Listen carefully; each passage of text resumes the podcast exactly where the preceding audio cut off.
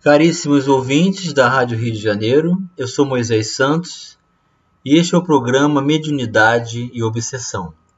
Estamos juntos buscando os recursos libertadores do entendimento que esse mecanismo natural do espírito pode nos proporcionar. Essa ferramenta do espírito, meu caro ouvinte, a mediunidade. E a falta do uso adequado com o Evangelho de Jesus como diretriz libertadora nos sujeita então à enfermidade obsessão. Portanto, um recurso neutro que depende das nossas escolhas. Nós estamos estudando juntos o livro Diálogo com as Sombras, que você já sabe, o autor é Hermínio Corrêa de Miranda, editora da Federação Espírita Brasileira. Nós já estamos na segunda parte desta obra, que intitula-se As Pessoas, Iniciamos o capítulo Os Manifestantes, que foi um apanhado da experiência que Hermínio Miranda estabeleceu pelo seu concurso de trabalho. Ele catalogou, vamos dizer assim, os tipos de espíritos, as personalidades, as pessoas que se manifestavam dentro desses rótulos, facilitando-nos didaticamente a um apanhado geral. Então iniciamos esse capítulo de manifestantes e já iniciamos também o capítulo O Obsessor. Estávamos falando sobre os tipos de obsessão catalogados no Livro dos Médios, capítulo 23, livro que é base de estudo para o trabalhador das reuniões mediúnicas. O Livro dos Médios, meu caro ouvinte, ele é muito importante. E Hermínio de Miranda continua nesse capítulo ao reexaminar o problema em A Gênese de Allan Kardec, o autor, Allan Kardec, chama a obsessão de ação persistente que um espírito mau exerce sobre um indivíduo, enquanto que na possessão, em vez de agir exteriormente, o espírito atuante se substitui, por assim dizer, ao espírito encarnado, tomando-lhe o corpo para domicílio, sem que este, no entanto, seja abandonado pelo seu dono, pois que isso só se pode dar pela morte. A possessão, consequentemente, é sempre temporária e intermitente, porque um espírito desencarnado não pode tomar definitivamente o lugar de um encarnado, pela razão de que a união molecular do perispírito e do corpo só se pode operar no momento da concepção. Mas, meu caro ouvinte, então como encarar hoje o conceito da possessão? Vamos esclarecer este conceito. Somente a partir de 1863, o codificador no periódico Revista Espírita revê o conceito de possessão, temos dito que não havia possessos. Ver Livro dos Espíritos, questão 473, por exemplo. No sentido vulgar do vocábulo, mas somente subjugados. Voltamos a esta asserção absoluta, porque agora nos é demonstrado que pode haver verdadeira possessão, isto é, substituição, ainda que parcial, deu um espírito errante a um encarnado.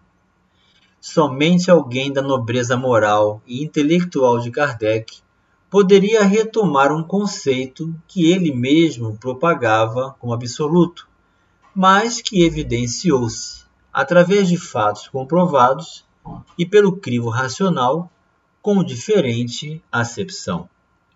Este é um exemplo do dinamismo da doutrina, que só pode ocorrer quando validado pela razão e demonstrado irrefutavelmente.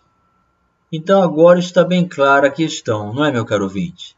Um espírito pode assenhorear-se, pode tomar conta das funções motoras de um corpo, mas não substitui integralmente a encarnação do espírito, cujo perispírito está molécula a molécula estabelecido em contato com esse próprio corpo que já tem início na concepção, ou seja, no momento em que a célula masculina vai encontrar o óvulo e vai estabelecer o início do processo reencarnatório, já tendo um espírito ali se conectando para desenvolver-se dentro do envoltório do progresso da, do desenvolvimento celular até formar o corpo integral do indivíduo. E então a encarnação já é considerada. Ensina Kardec, prossegue o artigo, que na obsessão grave, o obsidiado fica envolto e impregnado de fluidos perniciosos, que cumpre dispersar pela aplicação de um fluido melhor, ou seja, por processos magnéticos, através de passes, por exemplo. Nem sempre, porém, adverte Kardec, basta esta ação mecânica. Cumpre, sobretudo, atuar sobre o ser inteligente, ao qual é preciso se possua o direito de falar com autoridade, que, entretanto, falece a quem não tenha superioridade moral. Quanto maior esta for, tanto maior também será aquela. Então é nesse momento que nós temos aqui a importância do trabalho da reunião mediúnica. Nem sempre uma atuação magnética espiritual no espaço, tratamento, vai ajudar o desvínculo do mecanismo obsessivo. É preciso conversar com a pessoa, com o espírito que está conectado ao processo obsessivo, para que ele reconsidere. E para isso, é necessário essa envergadura de superioridade moral, ou seja, exercermos de forma coerente e consciente aquilo que nós concebemos por valores de entendimento das nossas vidas. E acrescenta: mas ainda não é tudo.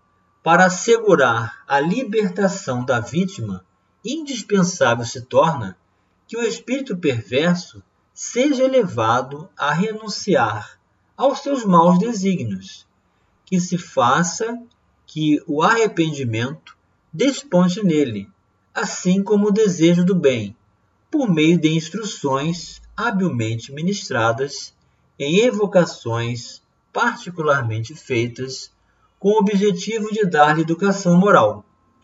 Pode-se então ter a grata satisfação de libertar um encarnado e de converter um espírito imperfeito. Então, esses momentos são realmente ímpares. São momentos de êxtase, de satisfação plena do grupo que exerce um papel e se sente útil, porque consegue reconsiderar valores antes concebidos de forma irredutível da entidade que está se manifestando e estabelecendo o um mecanismo de conexão na enfermidade grave de obsessão. Então, quando nós acolhemos, quando nós oferecemos o sentimento, quando ajudamos no raciocínio do espírito manifestante a reconsiderar que ele está conectado ao mal do qual ele vivenciou ou foi resultado de ação de terceiros, que ele pode se libertar de todo esse mal, sair de todo esse mecanismo de sombras desses vales tenebrosos de sofrimentos lancinantes, do qual não há descanso nem oportunidade de refazimento, o espírito sente fome, sede, frio, cansaço, isolado de tudo e de todos, usurpado.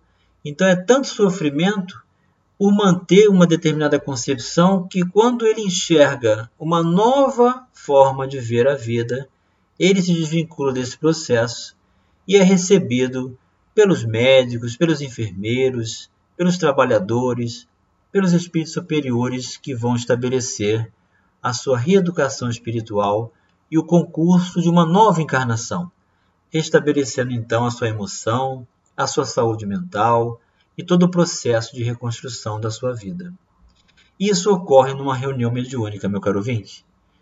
Ninguém poderia descrever melhor em tão poucas palavras o programa. Síntese do processo de desobsessão. O obsessor não deve ser arrancado à força ou expulso. Ou seja, o exorcismo é inútil. Ele precisa ser convencido a abandonar seus propósitos e levado ao arrependimento. Isto se faz buscando com ele um entendimento, um diálogo, pelo qual procuremos educá-lo moralmente, mas sem a arrogância do mestre petulante, e sim com o coração aberto do companheiro que procura compreender as suas razões, o núcleo de sua problemática, o porquê de sua revolta, de seu ódio. Por mais violento e agressivo que seja, é invariavelmente um espírito que sofre, ainda que não reconheça. A argumentação que utilizarmos tem que ser convincente. A obsessão é a miúde um processo de vingança. Deseducado moralmente, como diz Kardec, o espírito perseguidor busca alívio para o seu sofrimento, fazendo sofrer aquele que o feriu, tornando-se ambos infelizes e envolvendo ainda outros nas tramas de suas desgraças. É preciso observar, no entanto, que tudo está previsto nas leis divinas, que ao mesmo tempo em que permitem a cobrança de nossas faltas, nos libertam pelo resgate. A obsessão é impotente diante de espíritos redimidos. Isso significa, meu caro ouvinte, que aquele que realizou o seu progresso moral o amadurecimento de espírito na educação pelo Evangelho está isento desse processo. Voltaremos a cuidar do problema quando tivermos de conversar mais adiante acerca das técnicas e recursos sugeridos para o trabalho. Então, Hermínia de Miranda já está nos prometendo, para os capítulos mais adiante, de nos oferecer a sua experiência nas técnicas de diálogo de conversação, de envolvimento de valores que vão proporcionar ao espírito comunicante toda essa incursão ao próprio mundo mais íntimo, das lembranças de tudo que passou, da possibilidade de reconsiderar em função do quanto sofre e o quanto vem sendo vítima de si mesmo pelo próprio engano. Vamos continuar estudando essa obra de alto valor para todos nós que buscamos na mediunidade, na obsessão, entendimento com Jesus. Já já no próximo bloco. Caríssimos ouvintes da Rádio Rio de Janeiro, voltamos agora para o segundo bloco do nosso programa de hoje, em que estamos estudando a obra Diálogo com as Sombras, do autor Hermínio Corrêa de Miranda, editora da Federação Espírita Brasileira. Já estamos estudando os manifestantes ou seja, os espíritos, quem são eles? Como podem ser considerados? Como podem ser reconhecidos? De que maneira podemos abordar a situação para ajudá-los, para somar com a ressignificação dos seus valores? Estudamos e terminamos agora o capítulo 10, O Obsessor, e já vamos adentrar ao capítulo 11, cujo título é O Perseguido e Hermínio Miranda nos informa: a vítima da obsessão é sempre uma alma endividada perante a lei. Essa lei é a lei divina, a lei de Deus. De alguma forma grave no passado, mais recente ou mais remoto, desrespeitou seriamente a lei universal da fraternidade, vindo a colher como consequência inexorável o sofrimento. Então é assim, meu caro ouvinte, a lei divina que está escrita nas nossas consciências nos deixa sempre em condição de restabelecermos, de retificarmos, de reencontrarmos conosco mesmo dentro do equilíbrio dessa lei natural. Então passamos pelas provas, pelas expiações, do mal que nós mesmos provocamos então, nada que é feito em detrimento do mau uso do livre-arbítrio, estabelecendo assim uma dissociação da fonte natural divina como um fluxo de saúde para os nossos espíritos, nós ficamos comprometidos perante a lei de Deus. Nada fica sem a retificação, sem a proposta de ressignificação de valores. E a obsessão é uma delas.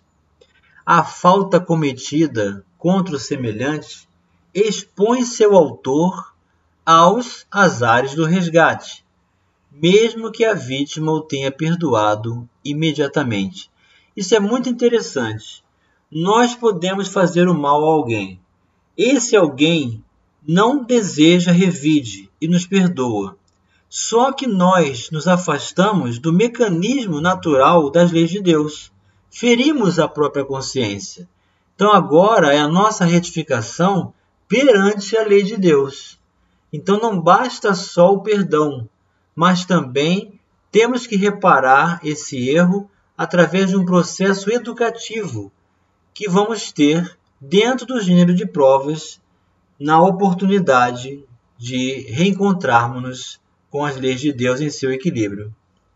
Muitas vezes a vingança como que se despersonaliza, passando a ser exercida não por aquele que foi prejudicado, mas por alguém que em seu nome, ainda que não autorizado por ele.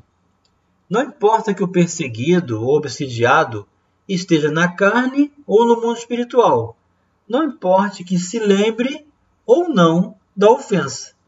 Então, essa é uma questão assim, muito comum. A pessoa está vivendo situação embaraçosa, de sofrimento, de dificuldades, e pergunta que mal eu fiz ao mundo, a Deus, às pessoas, para viver esse estado de penúria, de limitação. São os resgates. Não lembramos, mas registramos e está impresso na nossa consciência. Então, se sofremos, se vivemos as limitações e as necessidades de retificação, foi porque nos desviamos em algum momento das leis divinas. Porque Deus é bom e justo. Não importa que a falta tenha sido cometida nesta vida ou em remotas existências. O vingador implacável acaba descobrindo seu antigo algoz, mesmo que este se oculte sob os mais bem elaborados disfarces ligando-se a ele por largo tempo, vida após vida, aqui no espaço, alucinado pelo ódio que não conhece limites nem barreiras. Às vezes nós observamos comunicações assim. O espírito que é vingador, ele fala que a pessoa que ele encontrou, que está encarnada, está como que disfarçada em outro corpo, mas sabe que é ele. Então não adianta nós reencarnarmos e nos revestimos de um novo corpo, porque existe essa conexão, esse endereço vibratório da individualidade de espírito que nos aproxima uns dos outros. Por isso que Jesus nos recomenda a reconciliação com o inimigo, enquanto estamos a caminho. Então esse caminhar vai ser comum em algum momento da nossa vida, e geralmente Deus permite no momento em que se pode realizar o êxito. Daí Hermínio de Miranda vem trazer um caso da obra Damas da Obsessão, é, escrita pelo espírito Dr. Bezerra de Menezes, pela mediunidade de Ivone do Amaral Pereira. Aterrorizado ante as vinditas atrozes, movidas pelos espíritos de seus antigos amos de Lisboa, o espírito João José preferiu ocultar-se numa encarnação de formas femininas esperançado de que assim disfarçado não pudesse ser reconhecido. Talvez a situação, o espírito não tem sexo. Ele pode reencarnar como homem ou como mulher. Então esse espírito sugeriu a possibilidade aos superiores espirituais para que ele reencarnasse num corpo feminino, julgando que estaria disfarçado. Enganou-se, porém, visto que sua própria organização psíquica atraiçoou modelando traços fisionômicos e anormalidades físicas idênticas aos que arrastara na época citada. Uma vez identificado o antigo devedor, mesmo sob formas femininas, desencadeou-se sobre ele toda a tormenta da obsessão. Então, nós não podemos nos esconder de nós mesmos, nem de Deus, nem da própria consciência nem daqueles que prejudicamos. Cedo ou tarde, nós vamos nos reencontrar.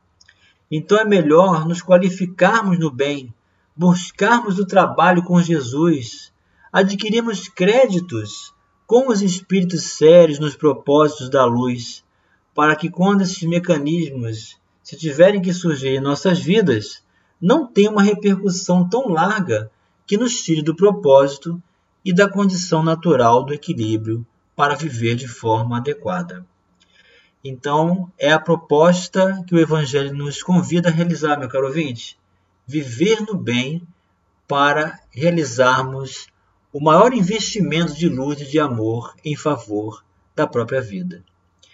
E chegou o momento, meu caro ouvinte, de você receber a mensagem ao seu coração. Do livro Roteiro, Psicografia de Francisco Cândido Xavier, pelo Espírito Emmanuel, o capítulo 2, No plano carnal. Isolado na concha milagrosa do corpo, o espírito está reduzido em suas percepções a limites que se fazem necessários.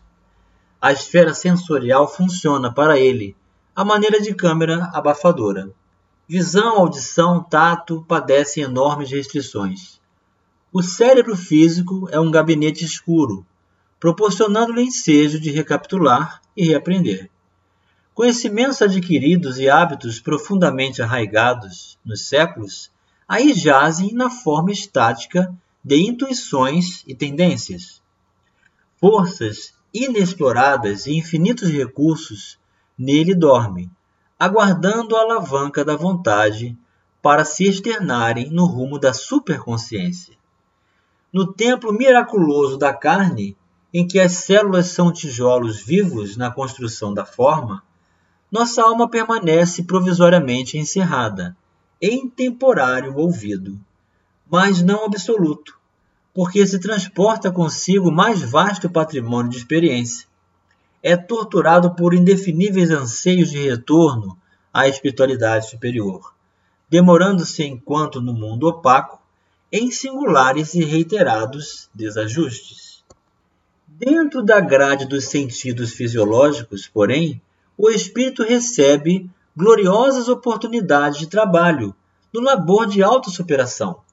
Sob as constrições naturais do plano físico, é obrigado a lapidar-se por dentro, a consolidar qualidades que o santificam e, sobretudo, a estender-se e a dilatar-se em influência, pavimentando o caminho da própria elevação.